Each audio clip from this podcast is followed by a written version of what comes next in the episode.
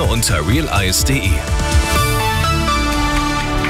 Grüß Gott, es ist 12 Uhr, die Nachrichten mit Sebastian Uhl. Zuerst das Wichtigste aus München und der Region. Deutschland steht im PISA-Vergleich schlecht da. Für die Schulen und Lehrpläne braucht es dringend Verbesserungen. Das bayerische Kultusministerium hat jetzt einen Plan vorgestellt, wie das gelingen soll.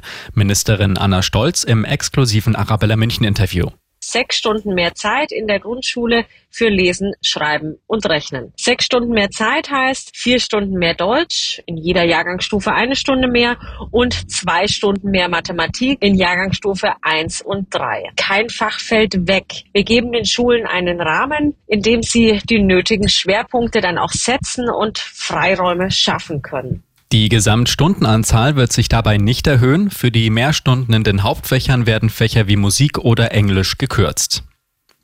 Der im Straflager ums Leben gekommene Kreml-Kritiker Alexei Nawalny soll am Freitag in Moskau beerdigt werden. Das teilten seine Unterstützer mit. Demnach soll es zunächst eine Trauerfeier in einer Kirche geben. Anschließend ist die Beisetzung geplant. Kinder und Jugendliche sind gefährlich viel in den sozialen Netzwerken unterwegs. Eine neue Studie der Krankenkasse DAK Gesundheit zeigt, fast ein Viertel der deutschen Kinder und Jugendlichen nutzt Social Media riskant oft. Und rund 360.000 sind sogar süchtig, nutzen Kanäle wie Instagram, Facebook oder TikTok zu lange und zu oft.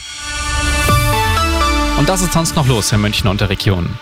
Nach der Insolvenz der Immobiliengruppe Signa werden jetzt einige der Immobilien verkauft, darunter das Gebäude des Münchner Luxuskaufhauses Oberpollinger.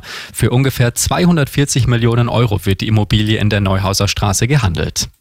Und heller und umweltfreundlicher wird's auf den Straßen in Aschau im Chiemgau im Landkreis Rosenheim. Dort werden jetzt 600 neue LED-Straßenleuchten eingebaut. Die verbrauchen 50 Prozent weniger Energie und haben eine zielgenauere Beleuchtung.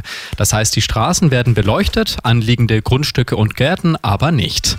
Immer gut informiert, mehr Nachrichten für München und die Region wieder um halb eins. Und jetzt der zuverlässige Verkehrsservice mit Stefan Hempel.